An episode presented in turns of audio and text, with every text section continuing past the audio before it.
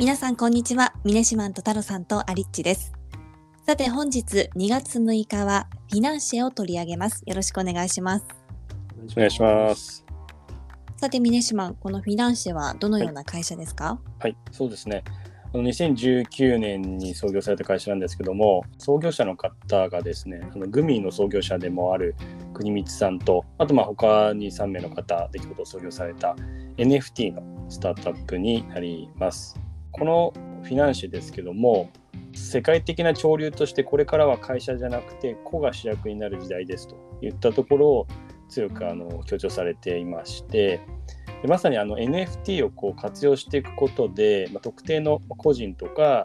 小さいグループを中心にこうローカルな経済圏がま多数、まあ、形成されていくという形になるでしょうということで、まあ、そこに向けた事業という形になります。うんこのポッドキャストでもよく取り上げている NFT ですけれども、はい。この NFT を活用することでローカルな経済圏が形成されるっていうのははい。どういうことなんでしょうか、そうですね。NFT って、まあ、いわゆるまあデジタルな資産の、まあ、所有権みたいな形なんですけどもこれ株式に例えるとすごく分かりやすいかなと思ってましてで例えばのスタートアップですね。に最初に出資する時とかまたはあの結構初期の入ってくる従業員の方ストックオプションをもらうとかってケースもあると思うんですけどもまあそういった方が受けたそれによって獲得した株式ですね。っていうのは創業メンバーとかエンジェル投資家とかその従業員の方の持ち分がですねそれぞれがま努力していくことで事業が拡大してそうするとまあその株式価値っていうのも上がっていくということで、まあ、結果ウィンウィンになるという形かと思うんですけどもこれをの、まあ、そのスタートアップの部分をですね、まあ、個人とか小さいグループに置き換えて株式を NFT に置き換えると割と分かりやすいかなと思ってまして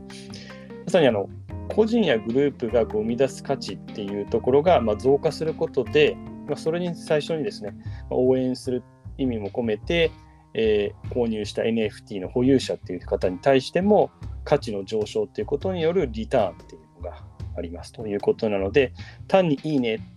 される側としてもらう側の関係性じゃなくて、まあ、一つの小さな非常に小さいですけども経済圏というところがそこに生まれるというところですね。であのスタートアップと例えば逆に言えば違うのはスタートアップのこう株式いわゆる未上場株っていうのは基本的に流動性がほとんどないっていう中で、まあ NFT っていうのは基本的に取引所で割と取引されるっていう、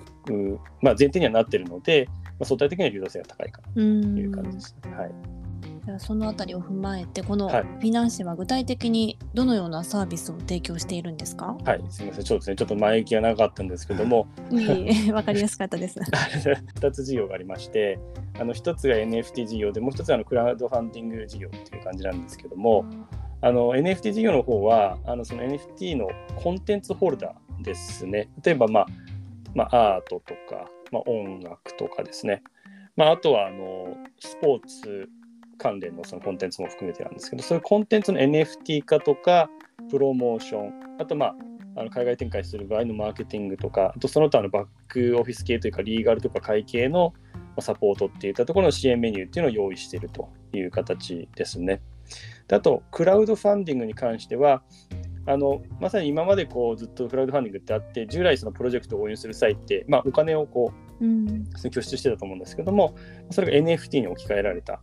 形になるものになります。で、まあ、大きな違いとしてはですね、今まではその応援した証っていうのは、まあ、お金払ったよねっていう、まあ、それが、まあ、領収書なり何らかの形で残りますけど、まあ、それと、あとはまあそれに対しての何らかのリターンっていうのは、まあ、プロジェクトによってあったと思うんですけど、ただ、もうそもそもこう応援したよねっていう、その証である NFT 自体に価値がつくっていうのが、うんまあ、間違いますという形になります。で、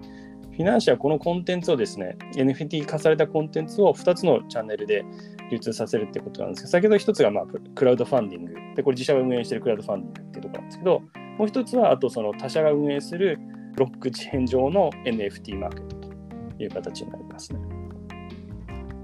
これも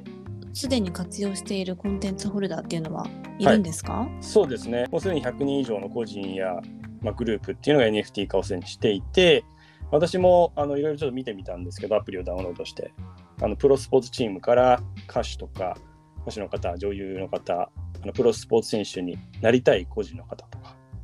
結構そういう感じであのいろいろいる感じですね。はい、で、まあ、これは基本的にそのさっき言ったちょっとクラウドファンディング側の方なんでそういう形になってるんですけども。で一つあのちょっと例を挙げるとするとあの卓球のですねプロチームが沖縄にあってあの琉球アスティーダというチームがあるんですけども去年7月にこのアスティーダトークンっていうのを発行しましてこのトークンを発行した以外にも他に NFT を別に売却しているということでその,、まあ、その NFT 何なのかっていうと、えっと、初期サポーター記念のデジタルカードみたいなのが例えば1枚3万円とか、まあ、そんな感じで売られているという感じなんでトークンの発行とあとそういったこう記念カードみたいなものの売却で、まあ、800万円ぐらいのファンディングを達成したということみたいですね。で彼らの場合スポーツ事業自体が1.7億円の売り上げということなんですよ、そのまあ、まあ、その1年で。で、その中で8割ぐらいがスポンサー収入ということなんですけど、なんで、まあ、それに比較すると、まだまだ金額がすごい大きいっていうわけではないんですけども、チームがやっぱりこう活性化すると、まあ、追加ファンディングっていうのが、まあ、できるっていうところも、この NFT ならではなんじゃないかなっていう感じが、はい、してますけど、お二人はあれですか、NFT とか購入したりとか、購入を検討したりとかっていう、したことってあります？いえないです。太郎さんどうですか？そうですね、まあ、購入したいなと思いつつ、はい、ちょっと NFT は手を出せてないですねそういうことですね。はい。ちょっとなんか多すぎてよくわかんない。よくわかんない。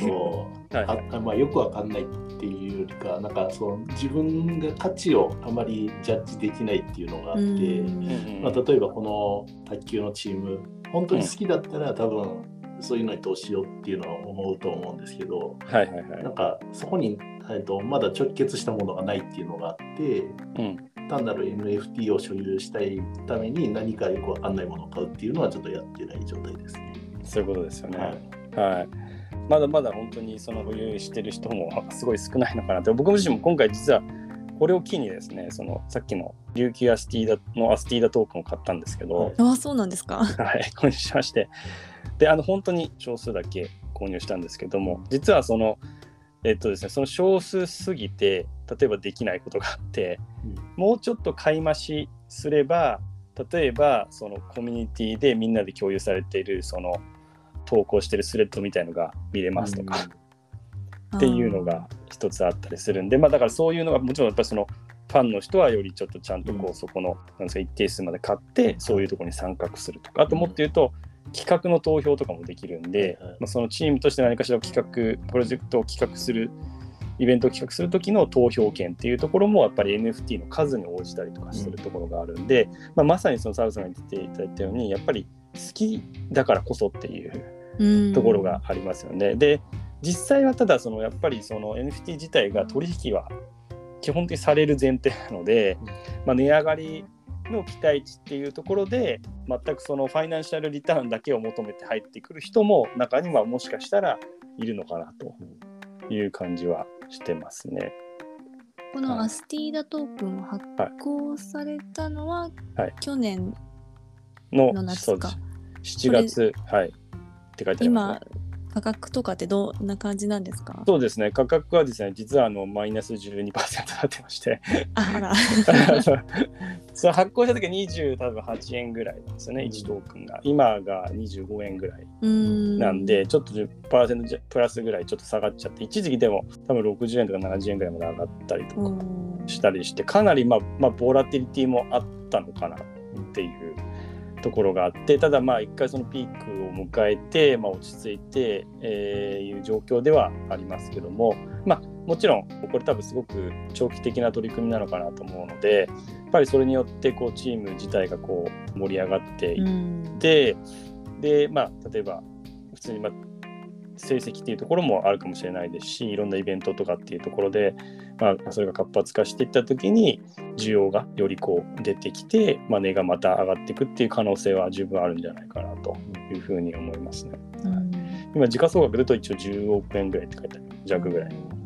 はい、っていうこと。個人だったり、ね、小さな団体でもこのトークンを発行することで応援してくれる人を募れるっていうのはいいですよね。そうですね。まさにその通常はこう、まあ、先ほど冒頭にちょっと話したようにそのスタートアップじゃないです。法人化して出資を募んないと、うん、そういうなんか価値ってつかないかなと。で、ね、もあとはもちろん投げ銭とかあるんですけど投げ銭っていうのは投げ銭して終わりなんでっていうこともあるので、まあ、おっしゃる通りこの子とか小さいグループっていうのが活動に価値がつくっていうのはかなり面白いなって個人的には思ってますね。うん、はい、これビジネスモデルと競合についても教えてもらっていいですか、はい、ね、NFT のそうですね企画とか発行してる支援先というか、まあ、NFT の発行してる側からどれだけちょっとお金をもらってるかっていうところで言うとおそらくあんまりもら,、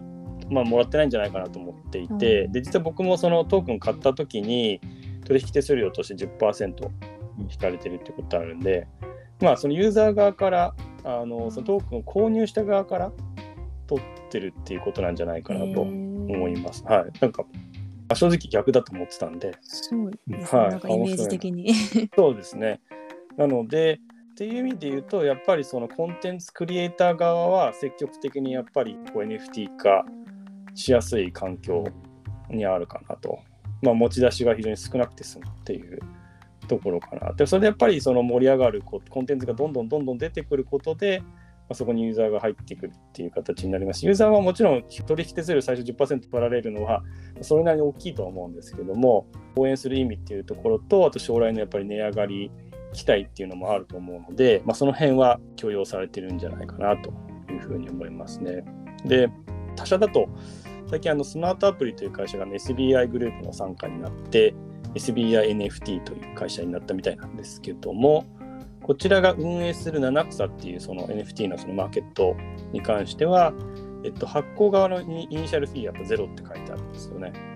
で、はい、決済時のプラットフォーム手数料が7.5%で、二次流通の時は2.5%っていうことみたいなんで、こちらおそらく両方ともユーザーで購入側からじゃないかなと思ってまして、ちょっと面白かったのが、二次流通のそのさっき言った2.5%の手数料の一部も発行側に還元していると。いうふうに書いてあったんで二次流通してもその次の流通があっても常に金かしら発行元に利益がいくようになるっていうのはすごくやっぱりこの NFT の面白さじゃないかなっていうふうに思いますね。まあ、あとはちょっとあのクラウドファンディングっていうところで言うと、まあ、有名なキャンプファイヤーってありますけどキャンプファイヤーの、まあ、グループの、えっと、会社だと思うんですけどもあのキャンプファイヤーコミュニティっていうところで、まあ、NFT が化が可能になったっていうのはまあ、昨年後半話として出てきてたりとかっていう動きもありますね。うんなるほど。はい、なんかこれまでここで取り上げてきた NFT って、はい、アートだったり、はい、あとゲーム音楽もちょっとありましたかね。はい、そうですね。はい。なんかこう改ざんできないっていう特徴に着目した使い方が多かったと思うんですけれどもまた今回のクラウドファンディングだとちょっと違った使い方で、はい、なんか本当これからいろんなシーンでこの NFT が絡んでくるんでしょうね。はい。まさにあの本当にこうさっき言ったみたいにその、まあ、価格面で言っても、まあ、盛り上がっては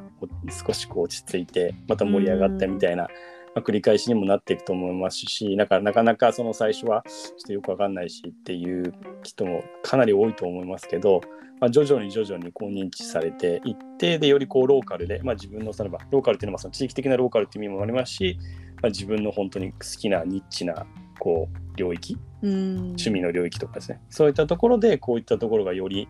活発化してくるとなんか今までのクラウドファンディング以上のこう盛り上がり方っていうのがなんか期待できるんじゃないかなっ